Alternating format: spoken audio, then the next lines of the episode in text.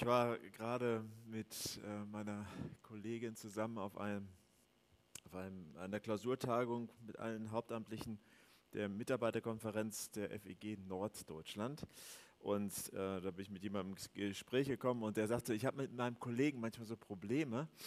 Ähm, wir haben Absprachen für den Gottesdienst und er hält sich nicht dran. Er predigt immer zu lang. Ich, oh, das ist ja ärgerlich. Was heißt denn jetzt zu lang? Ja, wir haben abgemacht, 40 Minuten Predigt und er hält sich nicht dran, immer zu lang.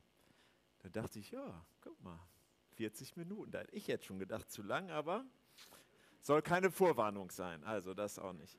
Ja, Volker hatte schon gesagt, man hätte das Timing nicht besser treffen können. Dieser Sturm der letzten Tage und das Predigtthema oder das Thema dieser Predigtserie ideal. Also ich bin dafür nicht verantwortlich, das wollte ich auch noch mal kurz sagen. Ich habe auch nicht dafür gebetet, aber ähm, dieser Sturm erinnert uns nochmal ganz klar an die Ausgangssituation. Wir sind in einem Sturm. Das haben wir eben gehört in dem Text. Wir sind in einem Sturm. Der findet statt. Das können wir sagen, ja, stimmt gar nicht. Ja, das kann man auch sagen, wenn draußen so ein Sturm ist und sich rausstellen und sagen, stimmt gar nicht, dann merkt man, hm, vielleicht stimmen auch meine Worte nicht. Ich bete nochmal. Jesus, ich danke dir dafür, dass du hier bist. Ich danke dir dafür, dass wir mit allem, was uns so bewegt, zu dir, bekommen, äh, zu dir kommen dürfen. Die Raumfrage, vielleicht auch diese Stürme, die wir erleben in unserem ganz persönlichen Leben, aber auch als Gemeinde. Danke, dass du da bist. Das ist echt, das ist die Konstante für unser Leben. Und das gilt ja jetzt auch, besonders jetzt, wenn wir zusammen ähm, bei dir ankommen, zu dir kommen. Das tun wir. Wir sind hier in deinem Namen, Jesus. Bitte begegne uns. Amen. Paulus spricht nicht nur von einem Sturm, sondern von einem Kampf. Und äh, nicht nur irgendeinem Kampf, so ein Boxkampf, sondern ein Kampf nicht zwischen Menschen aus Fleisch und Blut, steht das dann ja hier, sondern mit Mächten und Gewalten, äh, die wir noch nicht einmal sehen können. Da kommt dann im Griechischen dieses Wort Diabolos äh, vor, der Teufel, der Widersacher Gottes, der Satan. Und letzte Woche bin ich ein bisschen äh, ausführlicher darauf eingegangen, das spare ich mir jetzt heute. Also wer das nochmal genau hören will und das nicht getan hat, der kann das auf unserer Homepage oder bei YouTube nachhören.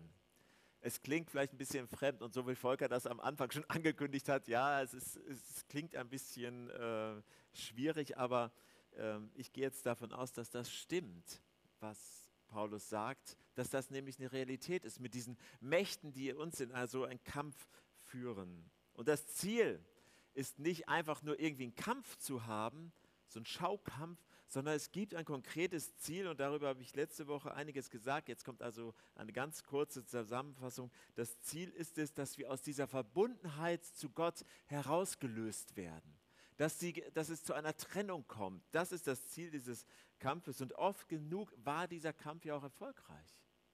Es wird in den nächsten Jahren das erste Mal seit dem Krieg, ich weiß gar nicht, oder vielleicht sogar davor, dazu kommen, dass mehr Menschen in Deutschland nicht Kirchenmitglied sind, als dass sie Kirchen. Das gab es vorher noch nicht. Ich weiß, das ist jetzt keine aussagekräftige äh, Sache, aber immerhin ein Zeichen, das man so ja noch nicht hatte.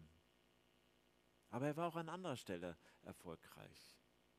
Zum Beispiel die Unverbindlichkeit. Auch in den Gemeinden und Kirchen. Eine Unverbindlichkeit, ja, kann man hingehen, aber eigentlich ist das ja auch nur so eine Option mit Gott. Nur eine Option. Oder vielleicht auch da erfolgreich, wo man dann sagt, dem nachgegeben hat. Oder wo wir so eine Konsumhaltung haben, ja, also wenn die da nichts liefern, dann gehe ich da auch nicht mehr hin. Die müssen schon was bringen. Vielleicht auch schon ein Punkt, wo dieser Kampf zu verloren gehen scheint. Verloren zu gehen. Ich weiß nicht, was da, ich glaube, es war grammatikalisch nicht richtig, egal. Ihr wisst, worum es geht. All das sind Dinge und Entwicklungen, die letztendlich dieses Ziel helfen zu erreichen, dass die Verbundenheit zwischen Gott und mir beeinträchtigt wird oder zerstört wird. An dieser Verbundenheit hängt aber alles. Dass wir den Sturm bestehen, dass wir in Ewigkeit leben können, ob wir hier als Menschen äh, leben können, dass wir hier als Menschen auf der Erde leben können, die zu Gott gehören, ein erfülltes und sinnerfülltes Leben führen können. Bemerkenswert aus diesem ähm, Text, aus dem sechsten Kapitel des Epheserbriefes, ist, dass er gleich am Anfang ja sagt, worum es geht. Das habe ich letztes Mal auch gesagt. Darum stärkt, passt auf, dass es passiert und stärkt eure Verbundenheit zu Gott. Wer den anfängt, passt auf, dass da nicht nur ein Riss reinkommt, wie so vielleicht in der Scheibe von einer Fähre auf der Elbe, ging ja durch die Decke überall. Vielleicht war da so ein ganz Mini-Riss und dann hat es gekracht. Wer den anfängt. Paulus checkt gleich, dass es allerdings an dieser Stelle mit guten Vorsätzen einfach nicht getan ist. Oh, jetzt nehme ich mir aber mal vor, das anders zu machen. Das reicht nicht. Und dann kommt er eben zu dieser Waffenrüstung. Und ich habe noch mal eine Folie vorbereitet hier für die, die letztes Mal nicht da waren. Das ist der Text, über den ich letztes Mal gepredigt habe. Heute nur ein Vers. Letztes Mal waren es diese vier. Und da sieht man zweimal, geht er darauf ein, dass da steht, legt diese Waffenrüstung an, legt sie an, greift zu den Waffen. Ganz oben, werdet stark durch eure Verbundenheit mit dem Herrn. Das war der Eingang. Und dann ebenfalls zweimal, das sieht man hier auf der Folie jetzt nicht so gut, steht einmal widerstehen und einmal standhalten. Im Griechischen ist es dasselbe Wort. Und es bedeutet eigentlich, bleibt stehen. Lasst euch nicht umpusten, lasst euch nicht abbringen, lasst euch nicht wegschubsen, sondern bleibt stehen, wenn der Kampf tobt, wenn der Sturm bläst. Und wie schwer das sein kann, kann man sich vorstellen, so diese Bilder aus Dagebühl, 160 km/h stehen bleiben, da braucht man schon guten Stand. Das sind starke Bilder. Aber oft kommt der Diabolos ja ein bisschen geschmeidiger daher, knapp vorbei. Ich habe euch letztes Mal diese, diese Abkürzung erklärt, Rufus. Weiß noch jemand, was das bedeutet? Es würde mir gut tun, wenn das jetzt jemand wüsste, wirklich. Yes, also ist nicht schön, aber äh, dass du es weißt, da freue ich mich sehr. Rückenwind für unsere Schwächen. Also oft ist es so, gerade da, wo wir vielleicht antriebslos sind oder wo wir wissen, ah, an dieser Stelle, da, da, da weiß ich selbst, das ist nicht gut für meine Beziehung, für meine Verbundenheit mit Gott. Und trotzdem lasse ich mich darauf ein und dann gibt es plötzlich einen Rückenwind. Es geht wie von alleine und es wird immer mehr. So agiert der Widersacher Gottes. Und jetzt packt Paulus also die Waffenrüstung, diese Ausrüstung äh, aus. Also mir ist das ein bisschen fremd mit den Waffen. Deshalb äh, habe ich das auf Sturm erprobt und vielleicht so eine Autoausrüstung, da könnte ich mehr mit anfangen. Das sind auf jeden Fall Werkzeuge, Tools, die uns dabei helfen sollen. Und das ist, muss man sich die ganze Zeit merken. Es geht darum, dass wir verbunden bleiben mit Gott. Das ist das Oberthema, die ganze Zeit. Also was hilft uns standzuhalten, stehen zu bleiben in diesem Kampf verbunden zu bleiben. Sicherlich wäre es jetzt gut, hier so eine Ritterrüstung oder so eine Waffenrüstung von einem Römer zu haben. Habe ich aber nicht. Ich kenne auch niemanden, der sowas besitzt. Aber Paulus hat damals ein... Du hättest das gehabt?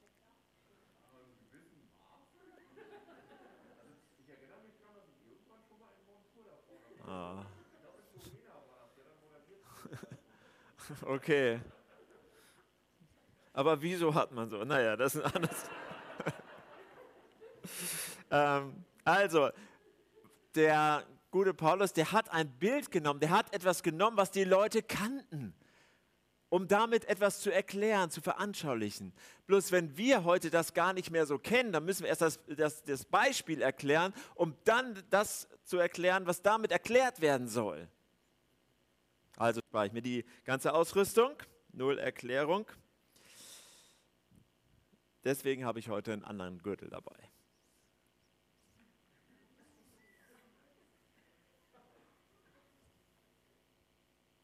Irgendwo muss ich das jetzt hinlegen. Hier, das ist ein guter Platz. Also, ich weiß nicht, ob man das so sehen kann. Ich habe das gleich mal genutzt, um hier meinen Mikrosender reinzutun.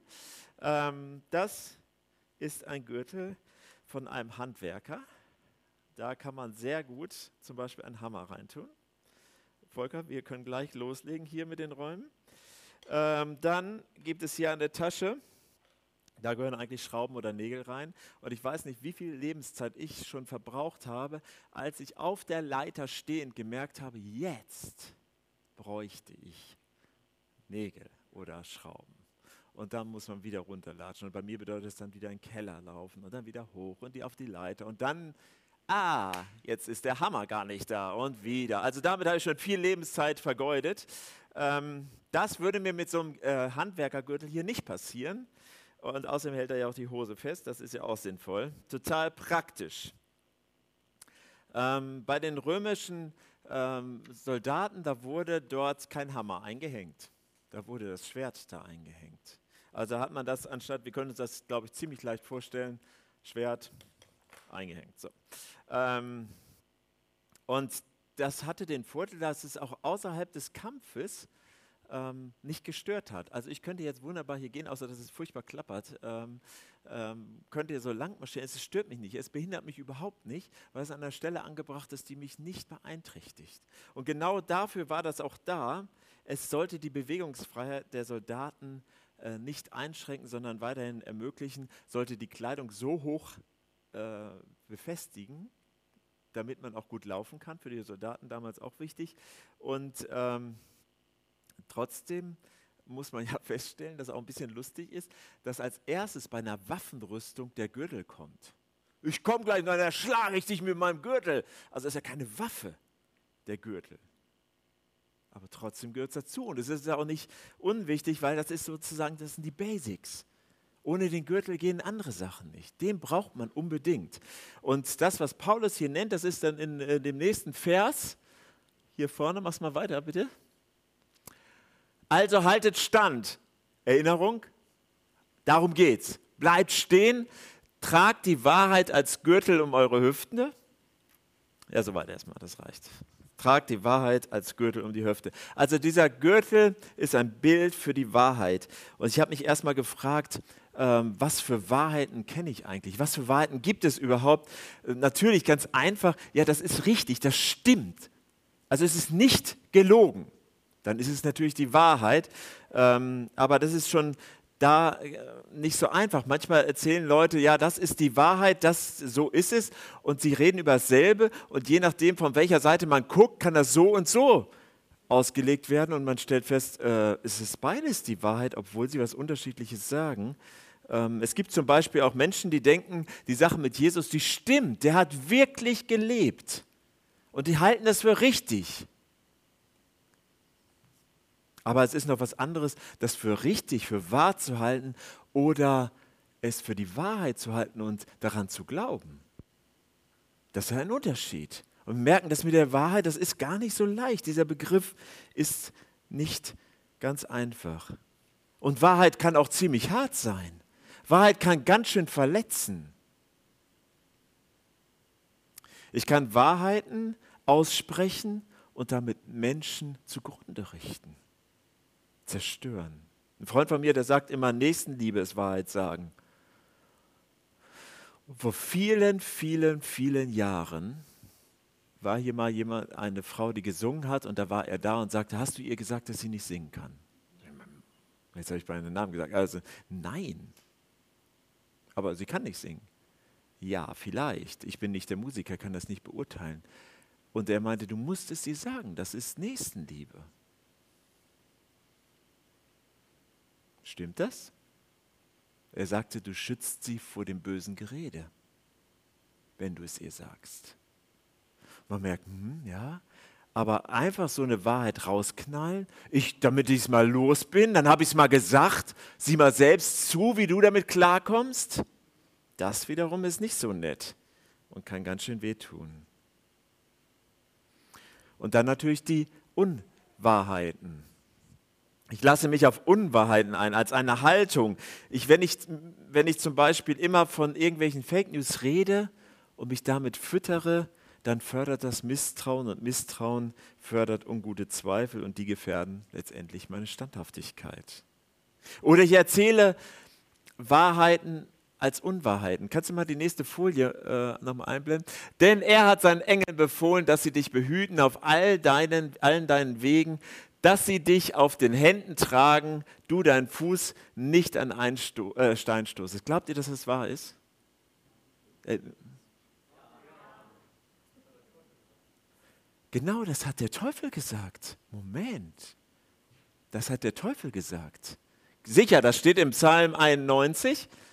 Aber das hat der Teufel gebraucht. Als Jesus versucht wurde, er hat sich taufen lassen und dann ist er in die Wüste geführt worden vom Heiligen Geist. Und dann hat dieser Diabolos versucht, Jesus dazu zu bringen, die Standhaftigkeit, die Verbundenheit zu seinem Vater fallen zu lassen. Mit diesem Vers. Er hat ihn herausgefordert.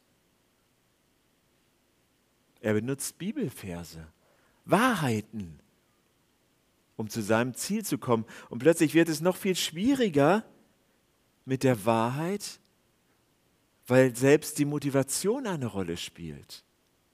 Weshalb sage ich diese Wahrheiten?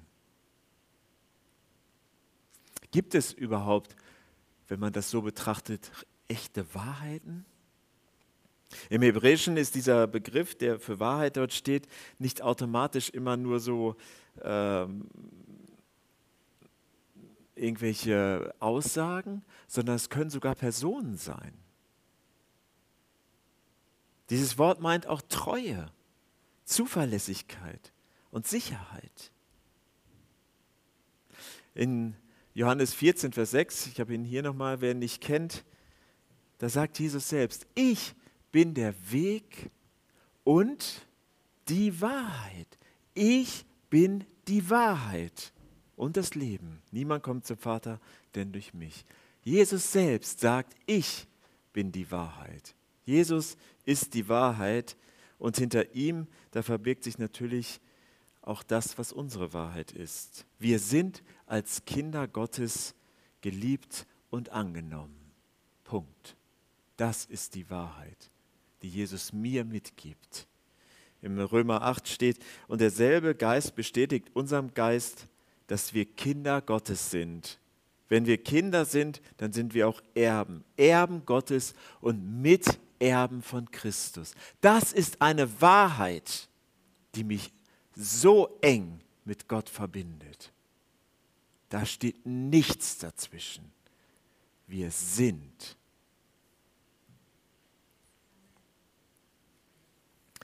Weil Jesus selbst die Wahrheit ist, gehören allerdings auch Wahrheit und Liebe immer zusammen.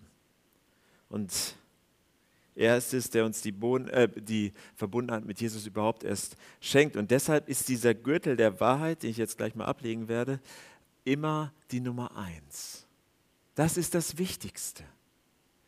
Das ist der beste Schutz, um nicht hinzufallen, um nicht irgendwie die Verbundenheit zu Gott zu verlieren. Dass wir uns diese Wahrheit, Jesus selbst, der uns diese, äh, diese Gemeinschaft ermöglicht hat und seine Liebe immer wieder vor Augen führen, dass er es ist, der uns den Handlungsspielraum gibt wie so ein Gürtel und uns dabei hilft, im Sturm stehen zu bleiben. Er ist die Wahrheit.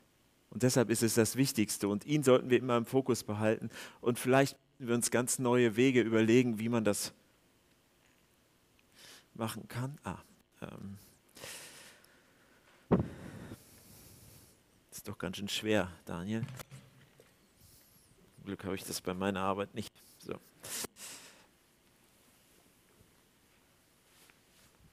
Wir sollten uns überlegen, wie wir das machen können, ihn im Auge behalten, vielleicht ganz neue Wege wählen, vielleicht mal jemand dazu holen, vielleicht ganz neu mit ihm reden und ihn einladen.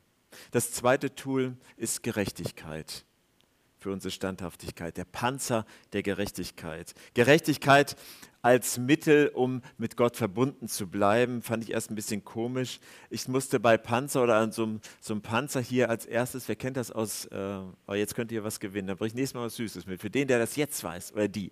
Ähm, bei Herr der Ringe, da bekommt der Herr Frodo, bekommt was. Wer war das? Ah, Leana, du kriegst was von mir. Mithrilhemd. Das ist so ein Unterhemd, wie so ein Panzer, der den Torso, den Körper schützen soll, damit da nichts durchgeht. Sowas habe ich mir vorgestellt. Hatte ich allerdings auch nicht da. Daniel, du? Ja. Bei den Römern war das anders. Ich habe mal ein Bild mitgebracht, das waren so mehrere Schichten von Metall übereinander. Man sieht es ein bisschen, finde ich. Ähm, das ist ein Originalfoto. Und dann ähm, hat man mehrere Schichten aus Metall hier hingelegt, um solche äh, Wunden durch Schläge oder durch, äh, durch Hiebe oder Stiche oder sowas zu verhindern. Und als erstes soll natürlich hier der Rumpf und die inneren Organe geschützt werden. Alles, was hier so ist und natürlich als erstes auch das Herz. Das Herz so als Ausgangspunkt der, der Seele des Menschen. Lebensentscheidende Organ. Und das ist heute ja genauso, oder? Oh, ich vermisse dich von ganzem Herzen. Mit allem. Mit allem vermisse ich dich. Oder mein Herz ist gebrochen. Dann bin ich gebrochen. Also es leuchtet uns sofort ein, wir äh, gebrauchen es auch so. Und ähm, hier bedroht zu werden, hier bedroht zu werden, bedeutet immer größte Gefahr. Und wie können solche, solche, solche Angriffe aussehen? Vielleicht so eine Verführung unseres Herzens. Vielleicht aus einer Beziehung heraus andere Person.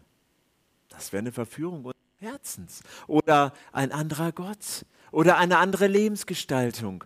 Oder eine Gleichgültigkeit, wo wir merken, ach, vieles ist vielleicht nicht so. Oder eine Anklage, um uns zu destabilisieren. Die eigentliche Wahrheit, eine eigentliche Wahrheit, die uns vielleicht ins Wanken bringt.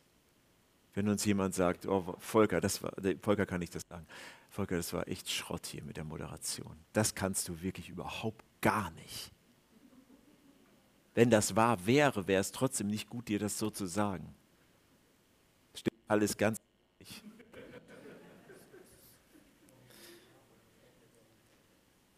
Aber sowas kann mein, mein Herz, mein Innerstes so tief verletzen dass das natürlich überall Spuren hinterlässt. Wiederholt ausgesprochen können native Wunden entstehen. Du kannst nichts, du bist nichts wert. Wieso sollte Gott dich lieben? Nenn mir einen Grund. Tja, mir fällt nicht viel ein bei mir. Tatsächlich nicht. Das ist sogar die Wahrheit. Aber er tut es verstehe nicht warum, aber er tut es, er liebt mich. Und deshalb kann ich mich auch selbst annehmen. Wir haben einen Schutz vor solchen Angriffen und das ist der Brustpanzer der Gerechtigkeit. Wir haben das schon gemerkt, dass mit der Gerechtigkeit, mit unserer Gerechtigkeit vielleicht nicht so weit, weit kommen, wenn wir uns einfach nur oft genug zusprechen, ja doch, es ist alles in Ordnung, ich bin in Ordnung und dann wie so ein Mantra wiederholen. Gottes Gerechtigkeit hilft uns. Eine Gerechtigkeit, die größer ist als alles Menschliche. Im 2. Korinther 5, Vers 21, da steht, obwohl Christus ohne jede Sünde war, hat Gott ihm unsere Schuld aufgeladen. Und jetzt hört gut zu. Denn durch die Verbindung mit Christus sollen wir alle Gott, an Gottes Gerechtigkeit teilhaben.